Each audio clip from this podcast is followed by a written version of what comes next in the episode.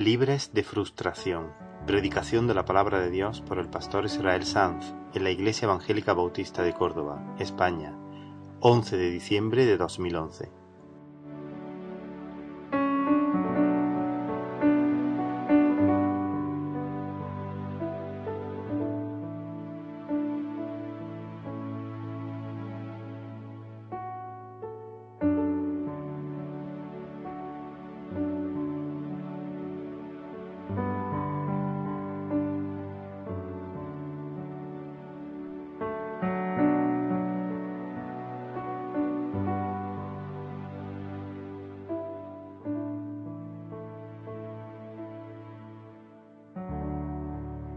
Capítulo 8 del libro de Romanos, versículo 18. Hemos estado, este es el quinto mensaje en la serie de Romanos 8. La serie se titula La libertad gloriosa de los hijos de Dios. La libertad gloriosa de los hijos de Dios. Una frase que también puede traducirse como la libertad de la gloria de los hijos de Dios. Y eso es lo que estamos viendo. ¿Cuál es esa libertad gloriosa? Y hemos visto en el primer mensaje cómo en Cristo no hay condenación, no culpa, no castigo. En Cristo, en el segundo mensaje, vimos que no hay esclavitud, Estamos libres de culpa, libres de castigo, pero también hemos sido liberados de seguir viviendo bajo un yugo que nos hace esclavos. Por lo tanto, hemos sido traídos a una posición en la que podemos reinar, en la que podemos andar en santidad, en la que podemos cumplir la voluntad del Señor no solamente se nos perdonan los pecados, sino que se nos da la libertad para que podamos andar en justicia y en pureza. No solamente se nos perdona la, rebelión, sino que se nos da una naturaleza nueva y un poder nuevo. Somos nuevas criaturas y el Espíritu Santo está en nosotros para que podamos andar ya no en rebelión, sino en adoración, en sujeción al Señor. No solo se nos perdona la hipocresía, sino que además se nos da un corazón que es un corazón regenerado, un corazón nuevo, creado a la imagen del que lo crea. Y se nos da un poder nuevo, Cristo en nosotros. Así que no solo se nos perdona la hipocresía, se nos da una nueva naturaleza y poder para andar en verdad. Estuvimos viendo eso en el mensaje segundo y en el mensaje tercero. Y el Señor no solamente en Cristo nos quita debajo la maldición de la ley, ya no hay culpa y no hay castigo, no solamente nos hace libres de la esclavitud al pecado, sino que además de esto nos adopta como hijos. El Señor nos podría haber dado vida, nuevo nacimiento, regeneración, y nos podría haber justificado y no habernos hecho sus hijos. Eso sería una gracia inmensa. Pero no solamente Dios nos regenera, sino que cuando nos regenera, la fe responde a la acción de Dios y creemos. Venimos a la luz para que sea manifiesto que nuestras obras son hechas en Dios y que hay vida de Dios y creemos y nos arrepentimos de nuestros pecados. Y en el momento en que nosotros creemos, Dios nos declara justos. Eso se llama justificación, regeneración, conversión, justificación y por la fe también, Dios no solo nos justifica, sino que ahora nos adopta como hijos y nos concede los privilegios de los hijos. Eso es lo que estuvimos viendo en el mensaje de la semana pasada. Ya no somos esclavos, sino hijos adoptados por el Señor. Y hay un cántico, un grito nuevo en nuestras entrañas. ¿Y ese grito? Papá, y cuando hablamos de papá, hablamos de intimidad, de confianza, de libertad, de amor, no hay hostilidad, no hay antagonismo. Y ahora venimos a estar en la casa de Dios con todos los privilegios de los hijos de Dios, acceso libre a Dios. Somos objetos de su cuidado y de su protección. Él nos ama, Él nos comprende, se acuerda de que somos polvo, Él cuida de nuestras necesidades. Tenemos además la guía del Espíritu Santo, tenemos la disciplina paternal también, bendito sea su nombre. Somos hermanos de Cristo, Él es el primogénito entre muchos hermanos y somos hermanos unos de otros. Y tenemos una herencia incorruptible y ahí lo dejamos. Y de eso vamos a hablar algo en esta mañana con la ayuda del Señor. Romanos 8, versículo 18. Voy a leer también el 17, que estaba incluido en el mensaje de la semana pasada.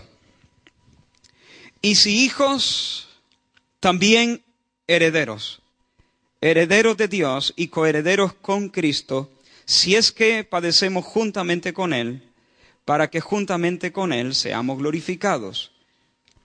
Ese sí es que no es condicional. Lo que Pablo está diciendo es que si somos hijos, también somos herederos. Herederos de Dios y coherederos con Cristo. Ya que padecemos juntamente con Él, juntamente con Él vamos a ser glorificados. Versículo 18. Pues tengo por cierto que las aflicciones del tiempo presente no son comparables con la gloria venidera que en nosotros ha de manifestarse. Porque el anhelo ardiente de la creación es el aguardar la manifestación de los hijos de Dios. Porque la creación fue sujetada a vanidad, no por su propia voluntad, sino por causa del que la sujetó en esperanza. Porque también la creación misma será libertada de la esclavitud de corrupción a la libertad gloriosa de los hijos de Dios. Porque sabemos que toda la creación gime a una y aún está con dolores de parto hasta ahora. Y no solo ella, sino que también nosotros mismos, que tenemos las primicias del Espíritu, nosotros también gemimos dentro de nosotros mismos esperando la adopción, la redención de nuestro cuerpo. Porque en esperanza fuimos salvos. Pero la esperanza que se ve no es esperanza, porque lo que alguno ve, ¿a qué esperarlo? Pero si esperamos lo que no vemos, con paciencia lo aguardamos. Y de igual manera, el Espíritu nos ayuda en nuestra debilidad. Pues qué hemos de pedir como conviene, no lo sabemos. Pero el Espíritu mismo intercede por nosotros con gemidos indecibles. Mas el que escudriña los corazones sabe cuál es la intención del Espíritu, porque conforme a la voluntad de Dios intercede por los santos.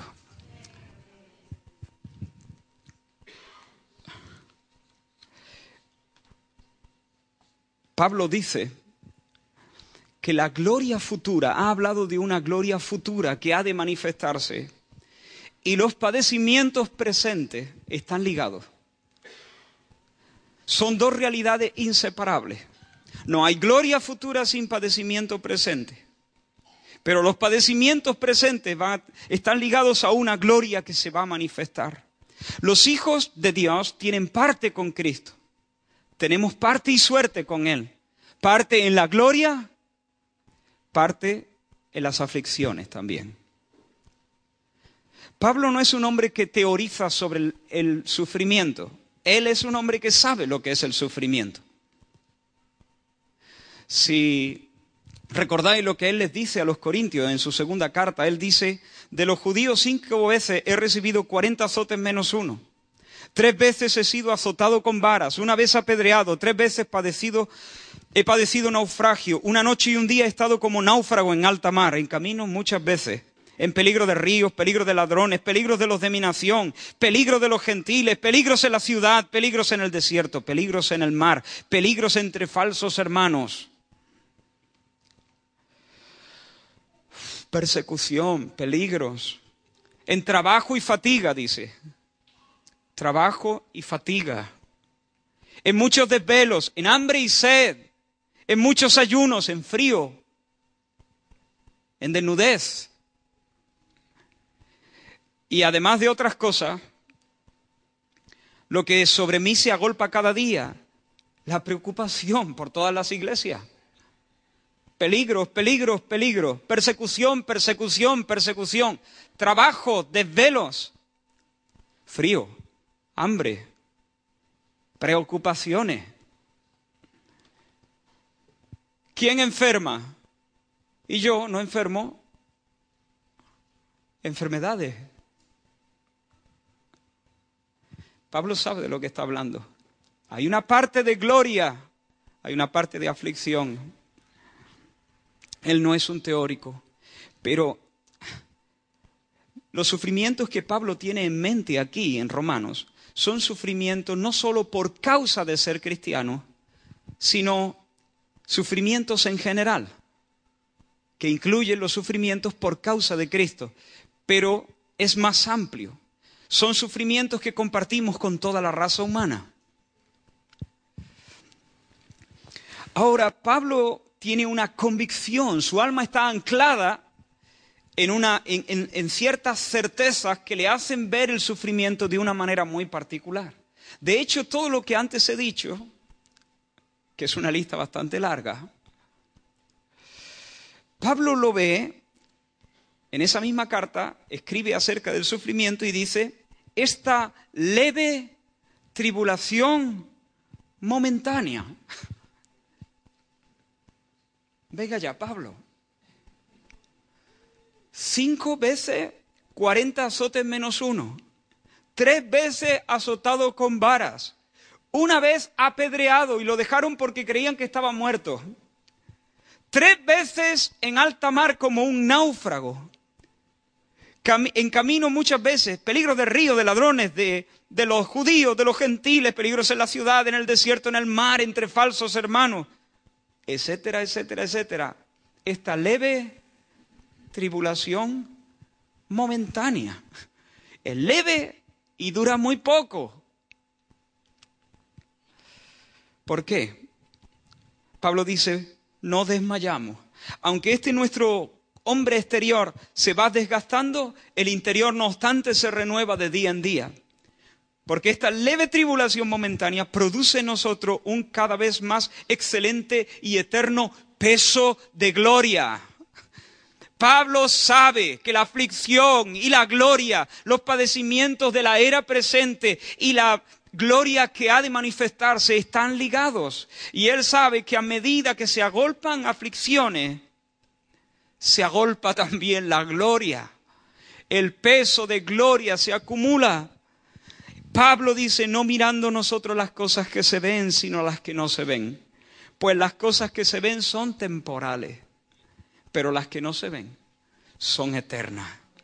Y ahora Pablo quiere que los creyentes en Roma tengan la seguridad de que lo que están sufriendo, las aflicciones que han de sufrir, Él les ha dicho que heredarán con Cristo la gloria, ya que con Cristo también están participando de los padecimientos. Y ahora piensa en los padecimientos y los estimula y los confirma en la certeza de que lo que sufren ahora está ligado a la gloria que viene después, pero no puede compararse con la gloria. Cuando la gloria que se ha de manifestar se manifieste, todas las aflicciones y todos los sufrimientos pesarán menos que el polvo en la balanza. Y eso es lo que Pablo quiere que los hermanos sepan. Una gloria que no se manifestará alrededor de nosotros. Una gloria que en nosotros ha de manifestarse. En nosotros ha de manifestarse. Y de eso es de lo que queremos hablar con la ayuda del Señor. Yo estoy empezando a notar, hermano. Tengo 37, creo. 37, sí. Me estoy acercando a los 40, peligrosamente. No, yo no soy de esos que piensan que envejecer es una cosa mala. Pero estoy empezando a notar una cosa, que a veces no veo bien los números en la pantalla de mi móvil. Posiblemente tengo la vista cansada. Y no sé por qué, tengo la seguridad, tengo la sospecha de que mi vista no se hizo para cansarse. Los ojos no se han hecho para que la vista se canse, los ojos se han hecho para ver y para ver bien. Y sin embargo, cada vez veo peor. Y hay aquí algunas personas que tienen gafas. Y hay aquí algunas personas que a pesar de ser operados y a pesar de tener gafas, saben que no van a recuperar parte de su visión y la vida les ha cambiado radicalmente. Y hay entre nosotros personas que tienen que experimentar la frustración de que su, su hígado su, no funciona bien. No hace la función para lo que ha sido creada. Creado. Hay personas aquí en este salón que tienen que soportar dolores constantes todos los días y a veces no pueden dormir. Hay personas aquí que tienen parte de su cuerpo que son de plástico. Tienen prótesis.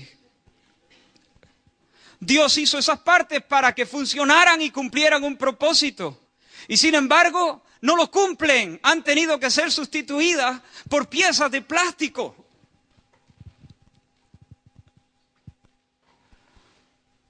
Frustración. No que nos sintamos frustrados, es que estamos frustrados. A lo mejor no te sientes frustrado, pero esa función de esas dos rodillas que tuvieron que ser cambiadas fue frustrada. De hecho, tan frustrada que ya ni están. ¿Y la muerte? ¿No es una frustración? ¿No es frustrante la muerte? Te mueres y ya no puedes besar a tus hijos.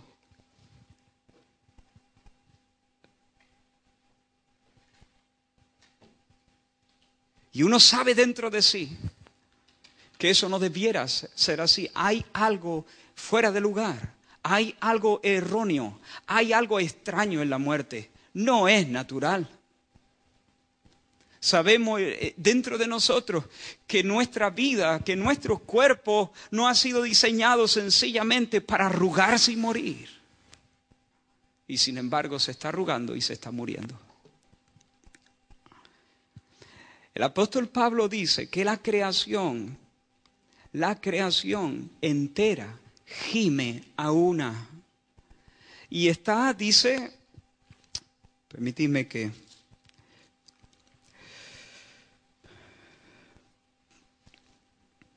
en el versículo 20, dice que fue sujetada a vanidad.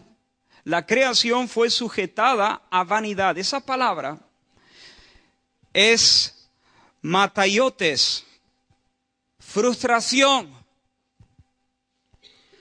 Lo que significa es vaciedad en cuanto a resultado, futilidad. Es decir, que la creación no alcanza el propósito para el cual ha sido diseñada y traída a luz. Vaciedad, falta de propósito, transitoriedad, falta de resultado, falta de permanencia, futilidad, todo eso, frustración, frustración. Así que hermano, no solamente tú te arrugas y a mí se me, eh, se me arruga también el rostro y se me cansa la vista, es que toda la creación, toda la creación está sujeta a frustración a vanidad. Voy a leer un texto en la nueva versión internacional del predicador. Salomón, Eclesiastés. No hace falta que lo busque y escucha bien. Mira, Salomón echa un vistazo a esto que Pablo está diciendo, a la creación sujeta a vanidad, y mira lo que dice lo más absurdo de lo absurdo, dice el maestro. Lo más absurdo de, de lo absurdo. Todo es un absurdo. ¿Qué provecho saca el hombre de tanto afanarse en esta vida? Dice. Generación va, generación viene, mas la tierra siempre es la misma. Sale el sol, se pone el sol y afanoso vuelve a su punto de origen para de allí volver a salir. Dirigiéndose al sur o girando hacia el norte, sin cesar va girando el viento para de nuevo volver a girar.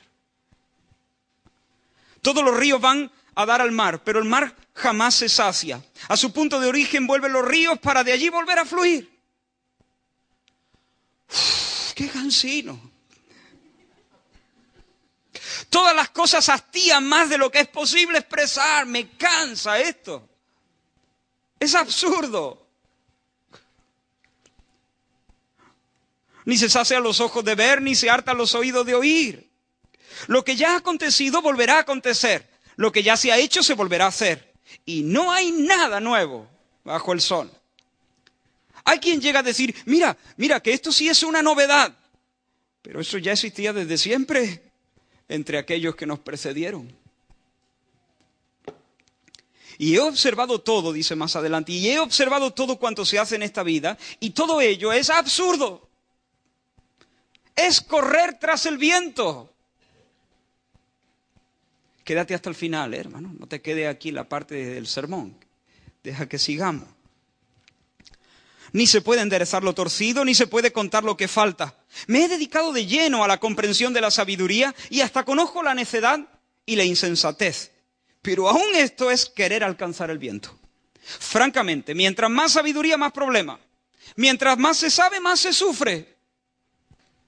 Los hombres terminan igual que los animales. El destino de ambos es el mismo, pues unos y otros mueren por igual. Y el aliento de vida es el mismo para todos. Así que el hombre no es superior a los animales, realmente. Todo es absurdo. Y todo va hacia el mismo lugar. Todo surgió del polvo y al polvo volverá. Un día temblarán los guardianes de la casa. Escucha bien esto, está hablando de cómo las personas eh, pasan por ese proceso de corrupción y se vuelven decrépitas, se dice, no, sí, se menguan y pierden la vitalidad. Mira, un día temblarán los guardianes de la casa y se encorvarán los hombres de batalla. Se detendrán las molenderas por ser tan pocas y se apagarán los que miran a través de las ventanas. Se irán cerrando las puertas de la calle. Irá disminuyendo el ruido del molino. Las aves elevarán su canto, pero apagados se oirán sus trinos. Sobrevendrá el temor por las alturas y por los peligros del camino. Florecerá el almendro. La langosta resultará, resultará onerosa y no servirá de nada la alcaparra, pues el hombre se encamina al hogar eterno y rondan ya en la calle los que lloran su muerte. Y rondan ya en la calle los que lloran su muerte.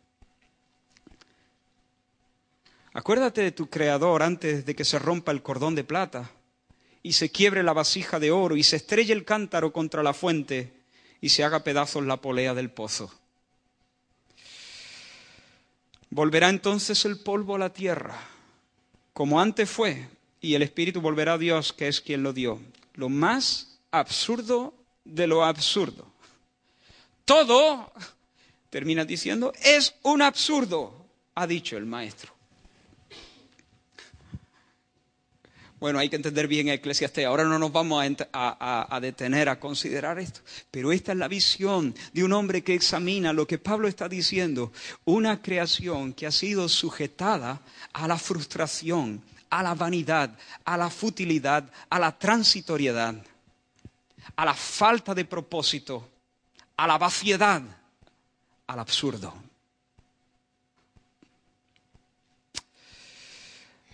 Dice más el apóstol Pablo aquí, en el versículo 21, dice que la creación misma será libertada de la esclavitud de corrupción. Así que hemos visto frustración, pero también corrupción. La palabra es Tora, o algo así, y significa traer o ser traído a una condición inferior o peor, destrucción, corrupción, vamos, que el universo se viene abajo.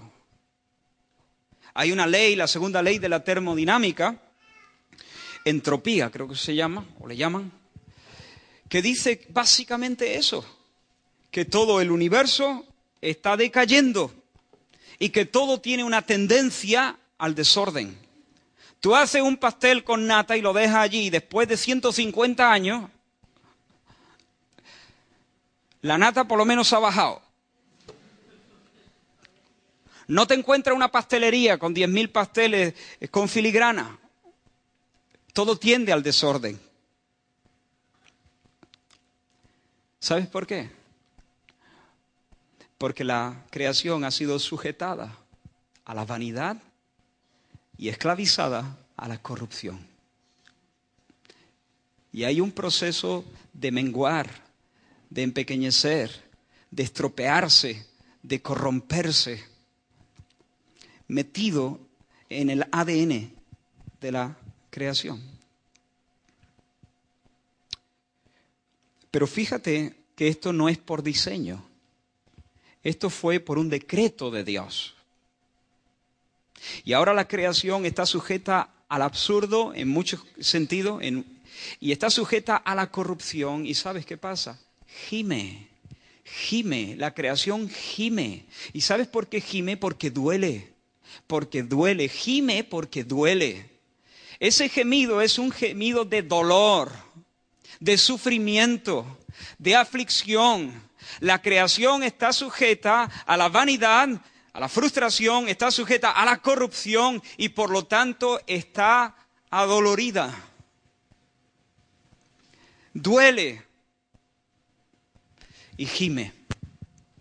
Y eso fue por un decreto de Dios, no fue por culpa de la creación misma, no por voluntad propia significa que no fue por la decisión de la creación, no fue por culpa de la creación, sino que fue por causa del pecado del hombre.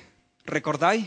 Cuando Adán y Eva cayeron en el huerto, Dios había, había, puesto al hombre como Señor de toda la creación y le había dado autoridad sobre toda la creación y había ligado moralmente la bendición de la creación a la bendición del hombre y había ligado la maldición de la, de la creación a la caída o a la maldición del hombre. Si el hombre obedecía al Señor, todo lo que estaba bajo la autoridad del hombre sería bendecido. Si el hombre no obedecía al Señor, entonces todo lo que le había sido entregado sería perjudicado. Y cuando Adán pecó, Dios maldijo, y entre otras cosas maldijo la creación.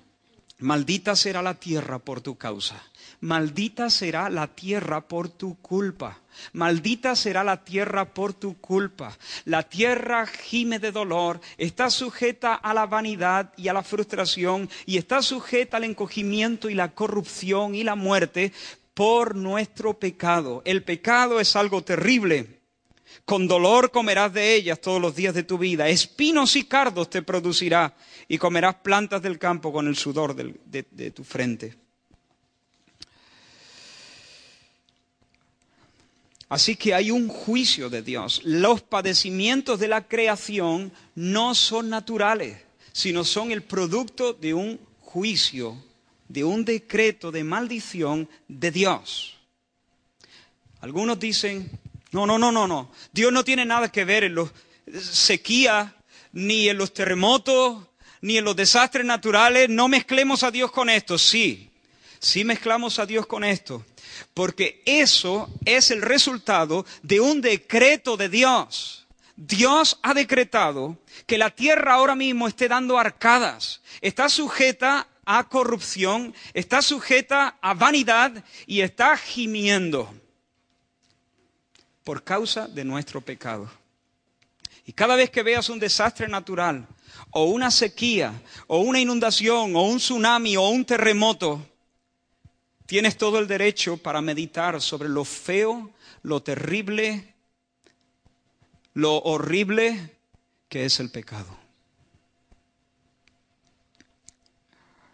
Toda la maldad natural es una manifestación del horror del pecado moral contra Dios.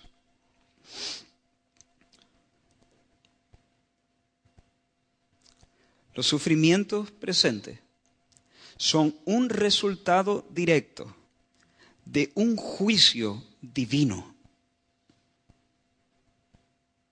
El juicio de Dios se está manifestando. La ira de Dios se está manifestando en todo lugar.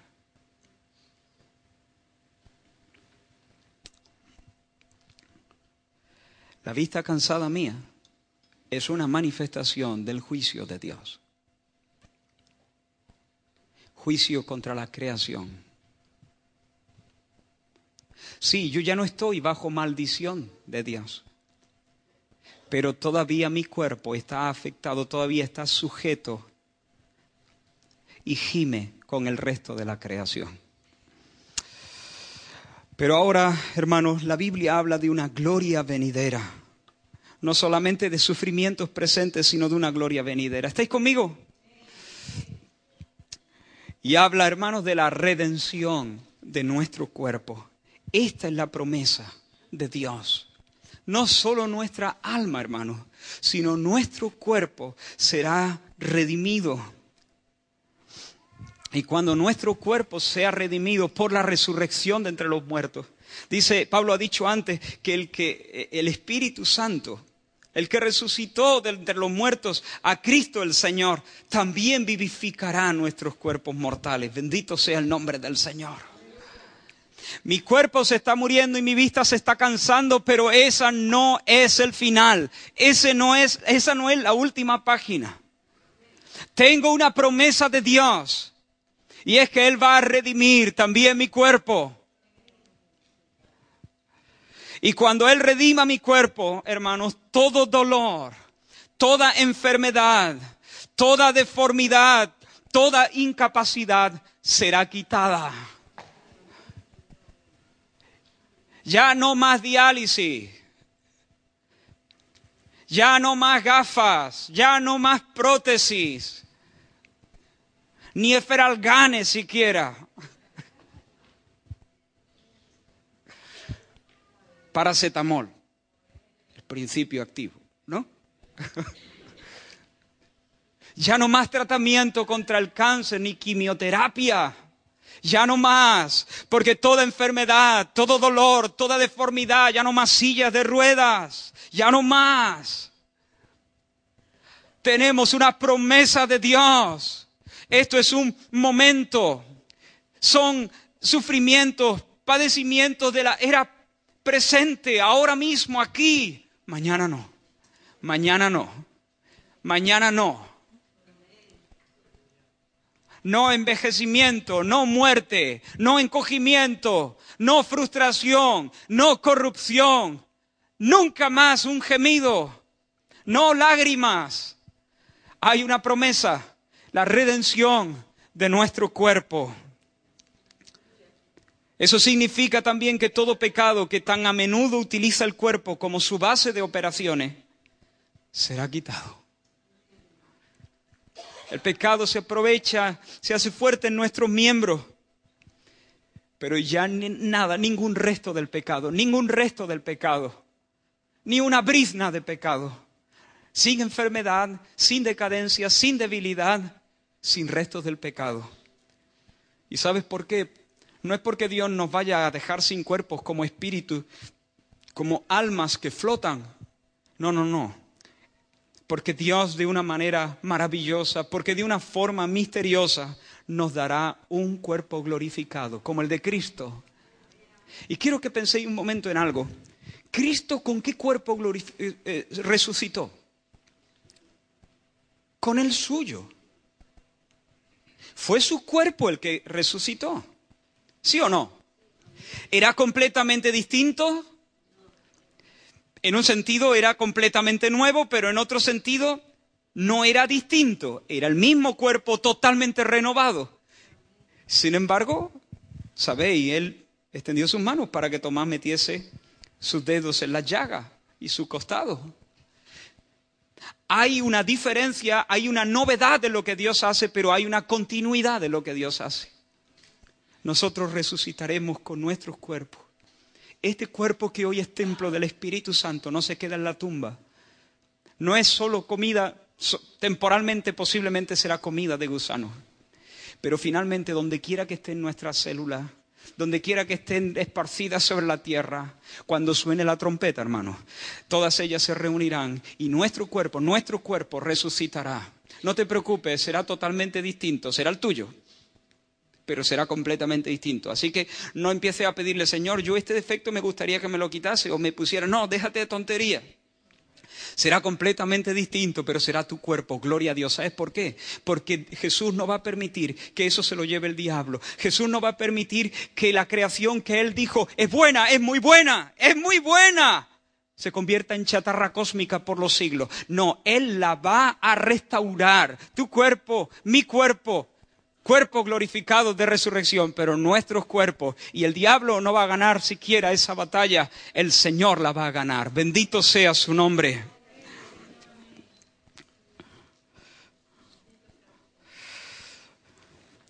Eso es lo que la creación espera, ¿sabes?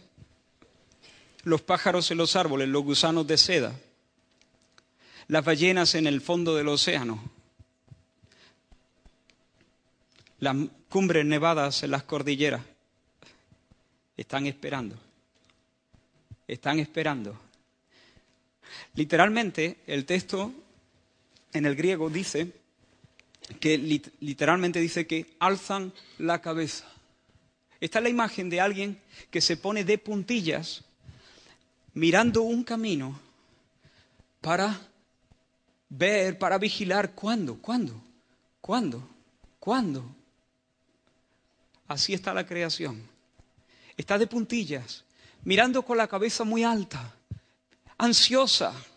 Esa es la imagen que presenta Pablo. Pablo hace una personificación de la creación y la pinta, la dibuja de puntillas y ansiosa por ver que llegue un momento, que llegue un momento, que llegue un momento, porque sabe que cuando llegue ese momento, ella recibirá una liberación. ¿Cuál es ese momento que la creación espera? La manifestación de los hijos de Dios. Nosotros somos hijos de Dios y sabes qué, en esta era presente no parecemos gran cosa. Nadie se ofenda, no pareces gran cosa. No parecemos gran cosa, yo tampoco parezco gran cosa, el mundo no nos conoce, no sabe. El mundo no ve ninguna, ninguna cosa extraordinaria en nosotros. Pero va a haber un día donde Dios de forma pública delante de todas las potencias, delante de todo el universo, delante de sus santos ángeles escogidos, delante de los demonios, delante de toda la gente y de todas las naciones, públicamente manifestará la identidad de ese pueblo que parece poca cosa, los nada, como los llama Pablo, los, la escoria, los últimos del pelotón, serán traídos al frente y Dios los manifestará tal y como son.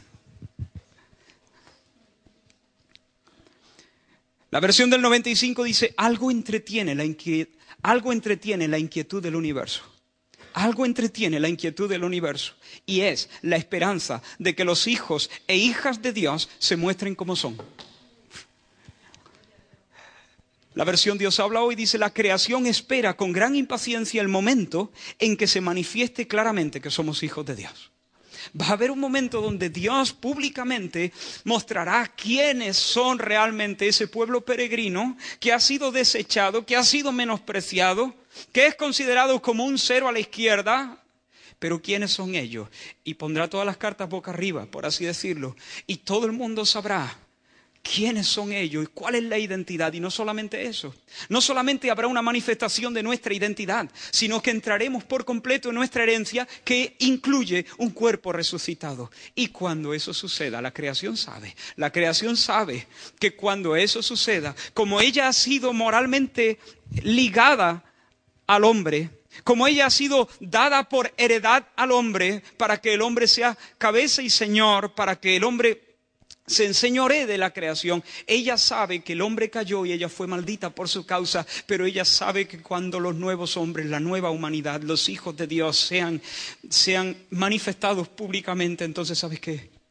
Se acabó la vanidad, se acabó la frustración, se acabó esas palabras de Eclesiastés, ya no tienen más sentido ahora ya no se aplican. Se acabó el absurdo, se, acabó el ciclo absurdo y, y sin sentido se acabó, porque toda la creación será liberada de la corrupción y traída de la esclavitud, de la corrupción, de la esclavitud a la corrupción, a la libertad de la gloria de los hijos de Dios.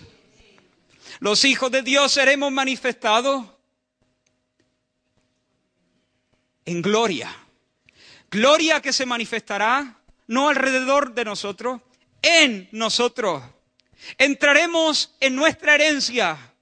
Y parte de nuestra herencia es ese cuerpo glorificado, pero ¿sabes cuál es parte también de nuestra herencia? La tierra. Los mansos heredarán la tierra. Tendrán la tierra por heredad. Los que esperan en el Señor recibirán la tierra. Y entonces nosotros seremos glorificados para poder relacionarnos con Dios en un nivel como nunca antes pero la tierra también será glorificada porque Dios no nos va a entregar como regalo a hijos glorificados algo que está sujeto a la corrupción y a la vanidad y está gimiendo. Dios entonces quitará el yugo que puso, quitará el decreto que puso, quitará la corrupción, quitará la vanidad y quitará para siempre el gemido de la creación y la pondrá debajo del hombre de nuevo para que el hombre pueda disfrutarla para la gloria de Dios para siempre. Aleluya. Los hijos de Dios serán puestos en exhibición. Así que hermanos, hemos visto los padecimientos del tiempo presente, pero hemos visto la gloria futura, la gloria que en nosotros ha de manifestarse.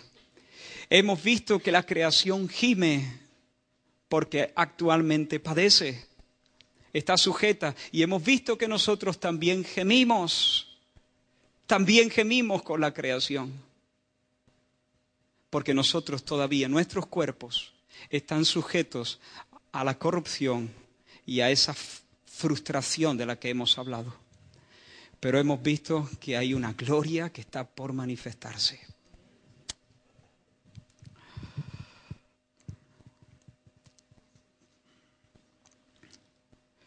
Nosotros decimos cuando muramos, vamos a ir al cielo. ¿Qué es el cielo? El cielo es un lugar. Pero el cielo es un lugar, básicamente podemos definirlo como, el cielo es un lugar en el cual Dios, en el cual Dios manifiesta de forma más completa su bondad para bendecir. Podría ser una, una definición del cielo. Pero nosotros pensamos que cuando muramos estaremos en el cielo y nos imaginamos a veces un lugar, no sabemos exactamente cómo, donde de alguna forma estaremos flotando. A veces esta es la idea que uno puede tener del cielo. Pero no es así. No es así. Los que han muerto en el Señor todavía no tienen sus cuerpos. Ahora mismo sus almas están con el Señor. Todos los santos que han muerto. Pero ellos también están esperando. Y serán perfeccionados junto con nosotros. Todavía están esperando la redención completa, la glorificación final donde ellos reciban su cuerpo glorificado. Y ahora sabe, no para flotar en un lugar que no sabe, no, no, no. La tierra misma será renovada. Eso es lo que, lo que Pablo está diciendo aquí. La creación está gimiendo porque está sujeta al dolor. Dios la ha sujetado, Dios la ha sujetado a la frustración y Dios la ha sujetado a la corrupción. Pero ¿cómo lo hizo? En esperanza. La sujetó en esperanza. La sujetó en esperanza. Si la tierra va a ser deshecha para siempre y nunca más va a volver a existir, entonces, ¿cuál es la esperanza? Alguien que me lo explique.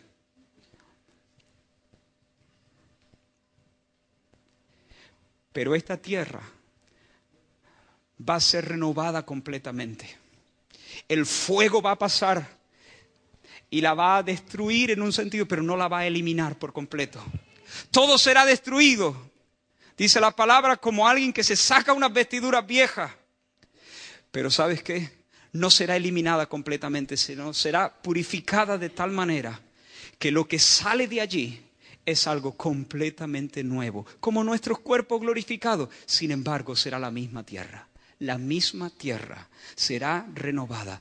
El Señor nos habla de nuevos cielos y de una nueva tierra. Y Jesús en el capítulo 19, si no recuerdo mal, del libro de Mateo, él dice, vamos a buscarlo para que lo veáis. Mateo 19, versículo 28. ¿Cuánto tiempo llevamos? Ahora mismo no, estoy perdido. 45, fenómeno. Mateo 19 y el versículo 28.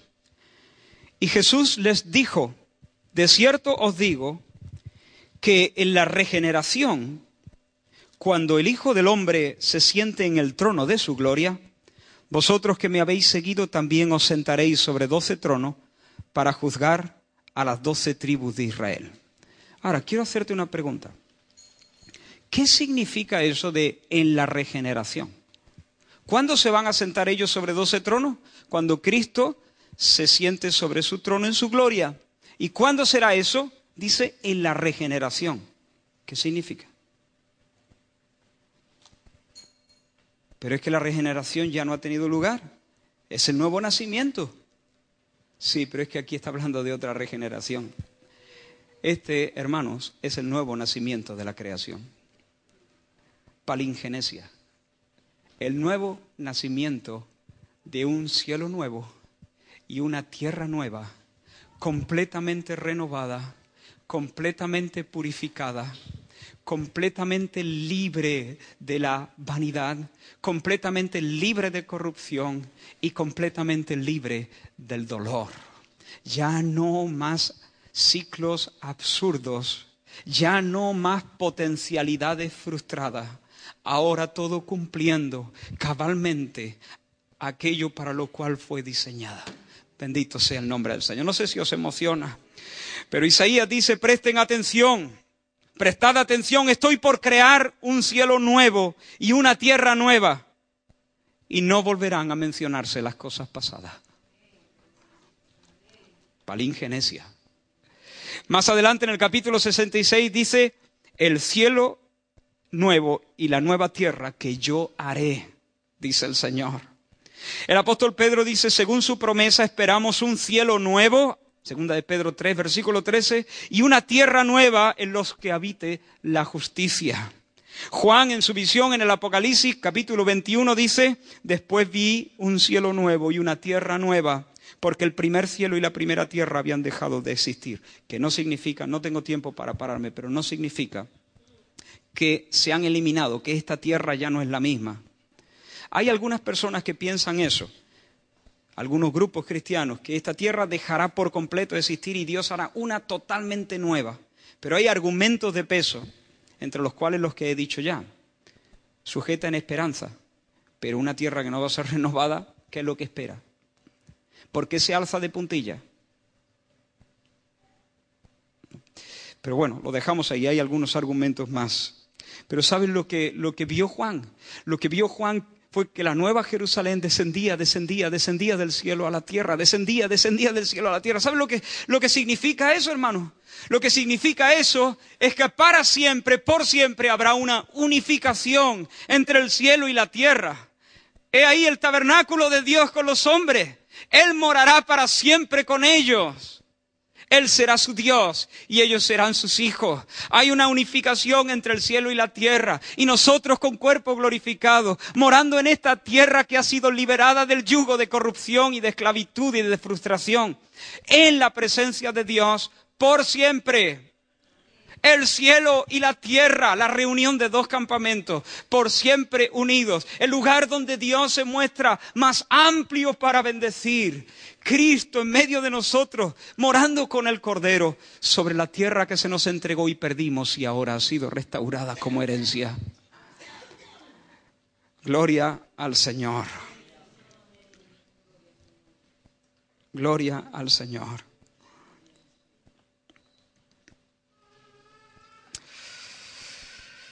Ese es el anhelo ardiente, el ansioso atalayar, dice una versión, de la creación. La creación está esperando eso. Está esperando, está esperando, está esperando, está esperando ese momento donde tú seas manifestado, sea manifestado realmente quién eres y qué es lo que se te ha concedido como hijo de Dios. En ese momento la creación será liberada.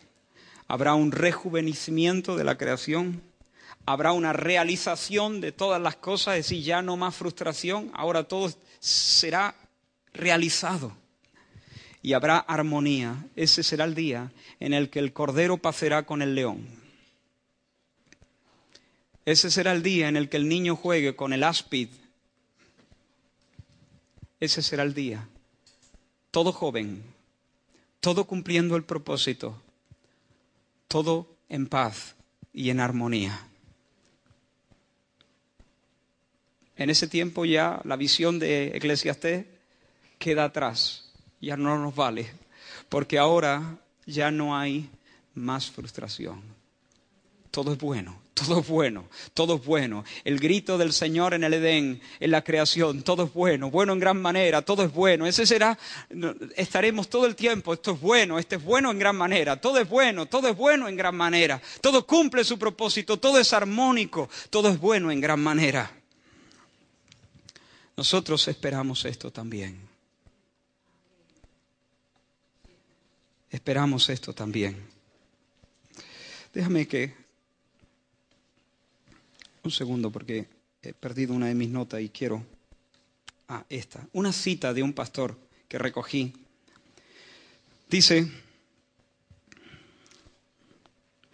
por tanto puedo decir, dice este hermano, con gran confianza, que si usted confía en Jesucristo como su Salvador y le sigue como su Señor, no habrá nada bueno y agradable en su vida sobre esta tierra que pueda perder algún día.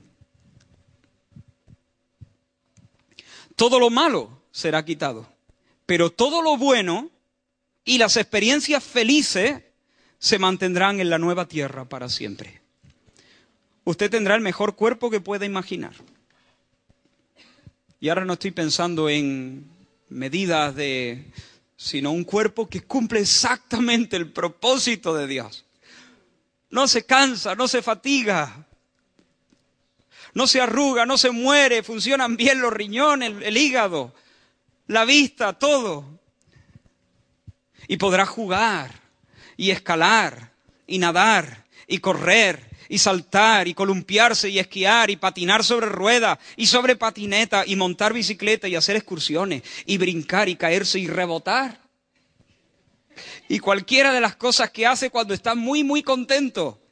Así que cuando piense acerca del futuro y en lo que estará haciendo por los siglos de los siglos después de que muera y después de que Jesús vuelva, porque todo esto sucede cuando el Señor viene por segunda vez, piense en estas cosas.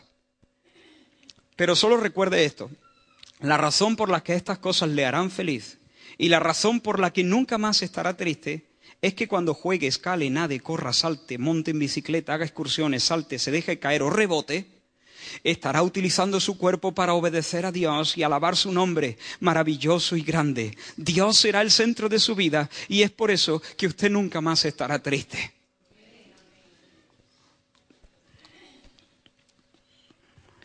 Yo quiero, hermano, dedicarme los 100 primeros años. Estoy pensando, ¿no? Pero no estoy seguro, pero quiero estudiar las galaxias.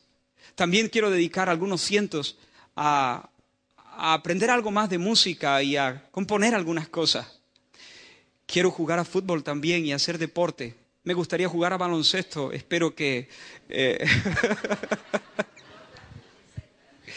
eh, quiero jugar contigo, hermano. Quiero jugar contigo un partido, solteros contra casados. Dice, no, espero que para ese momento todos estemos casados, dices tú. Bueno. Quiero pasear, quiero mirar los árboles, quiero caminar eh, descalzo, quiero, quiero disfrutar de la naturaleza, quiero leer, quiero investigar algunas cosas. Siempre he pensado, digo, a mí, y lo he dicho varias veces, a mí me faltaría, a mí me faltan varias vidas. Pensé, porque yo quisiera dedicarme a tantas cosas, pero he descubierto que voy a poder hacerlo. Voy a poder hacerlo. Quiero cultivar algo. quiero plantar algo y que crezca. Eh, quiero hacer alguna, quiero tal vez escribir. A lo mejor escribo un libro, quién sabe. Quiero jugar, quiero jugar con vosotros, quiero jugar con mis hijos. Quiero... ¿Entiendes? Estoy diciendo todo esto porque a veces se es necesario desmontar ciertas cosas. El Señor creó la tierra y era muy buena. El Señor creó nuestros cuerpos y eran muy buenos. El pecado lo arruinó y Jesús es un poderoso Salvador. Él es el Redentor y Él va a redimir nuestros cuerpos por completo y nos va a hacer entrar en una herencia completa y nos va a dar lo que perdimos y nos lo va a dar glorificado, purificado por fuego, tan, tan completamente purificado que será una nueva tierra, un nuevo cielo y un nuevo cuerpo de resurrección. Y mientras tanto, tengo que ir terminando, pero mientras tanto, nosotros estamos, fíjate, una, cosa más, una cosa más, un argumento más para que veas que esto es así. La creación gime, pero dice, pero está con dolores de, dolores de, ah, a que no es lo mismo si tú vas a un hospital y, y, ve, y escuchas a una mujer clamando, gimiendo, y te dicen, no, es que ella tiene un cáncer en los huesos y está rabiando de dolor. O escucha a otra mujer gimiendo de la misma manera, pero te dicen, es que está dando a luz. ¿A que no es lo mismo? Uno es un dolor de muerte, el otro es un dolor de vida para vida. ¿Sabes qué? La creación está gimiendo y duele, duele mucho. Tú estás gimiendo y duele, nuestros cuerpos gimen y se duelen, pero ¿sabes qué? No son dolores de muerte, son dolores de parto. Son dolores de parto. Algo está viniendo, algo está viniendo y es seguro para nosotros. Pero ahora mismo estamos en debilidad. Tan en debilidad estamos, hermanos, que aún en nuestra comunión con Dios estamos a veces a oscuras. No sabemos cómo pedir. Somos débiles en nuestra oración.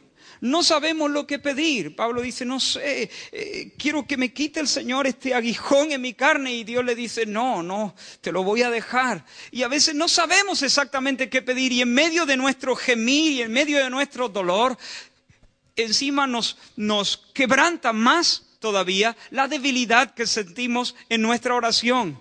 Pero con esto terminamos, hermano. Estamos esperando lo que no vemos. Estamos esperando con ansias y con constancia lo que no vemos, no mirando nosotros las cosas que se ven, sino las que no se ven. Estamos esperando lo que no vemos y lo esperamos con ansias y con constancia, con perseverancia, con paciencia, dice la reina Valera. Pero al mismo tiempo estamos gimiendo, estamos gimiendo. Tenemos certeza de que vendrá. ¿Y sabes por qué? Porque tenemos las primicias del Espíritu.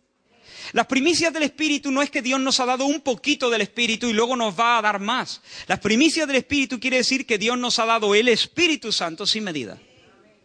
Y como tenemos el Espíritu Santo, tenemos todo lo demás. Aunque no lo veamos, viene. Si tenemos el Espíritu Santo, si, si Cristo está en nosotros por su Espíritu, todo lo demás está asegurado. Está asegurado, está gimiendo, hermano. A lo mejor no has dormido esta noche por los dolores, pero si tienes el Espíritu Santo en la primicia, todo lo demás es tuyo y está viniendo. Ya, ya amanece, ya apunta, ya saca la cabecita.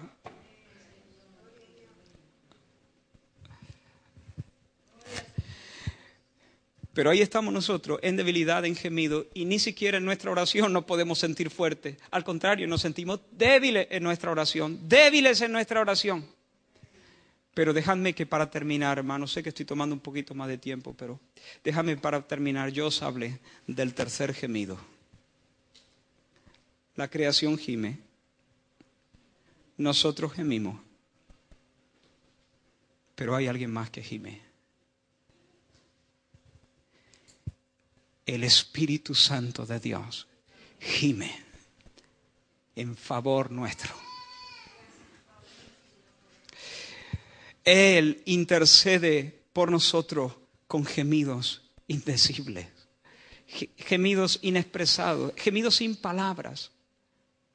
No son gemidos que son tan difíciles de expresar que no hay palabras. Para... No, no, es que son gemidos inexpresables, no hay palabras.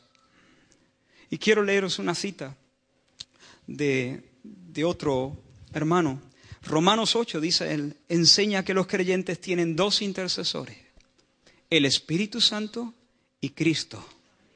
Cristo ejecuta su tarea intercesora en el cielo, el Espíritu Santo en la tierra. La intercesión de Cristo toma lugar fuera de nosotros, la del Espíritu Santo dentro de nosotros, es decir, en nuestros propios corazones. Cristo ora para que los méritos de su obra redentora sean plenamente aplicados a los que confían en Él. El Espíritu Santo ora para que las necesidades profundamente ocultas de nuestros corazones, necesidades que a veces nosotros ni siquiera nos percatamos, sean satisfechas. La intercesión de Cristo puede ser comparada con la de un padre, dice él, la cabeza de la familia, a favor de todos los miembros de la familia. La intercesión del Espíritu Santo nos hace recordar más bien a una madre de rodillas al lado de la cama de su hijo enfermo y que en su oración presenta las necesidades que ese niño eh, tiene al Padre Celestial. No sabemos qué pedir, pero Él sabe qué pedir somos débiles, Él no. Oramos y al orar balbuceamos, pero el Espíritu Santo intercede por nosotros con gemidos indecibles. Él está orando en nuestro favor. Él está gimiendo en nuestro favor. No es que Él lo hace a través de nosotros y somos nosotros los que gemimos impulsados por Él. No, es que Él intercede. Él intercede. No sé cómo funciona esto, ¿tú lo sabes? No sé cómo funciona, pero la Biblia me dice que dentro de mí el Espíritu Santo está gimiendo y es una, una oración que es conforme a la voluntad de Dios. Y cuando hay una oración conforme a la voluntad de Dios que dice la palabra, él oye. Así que lo que el Espíritu Santo presenta en nuestro favor, Él viene de nuestra parte y gime por nosotros.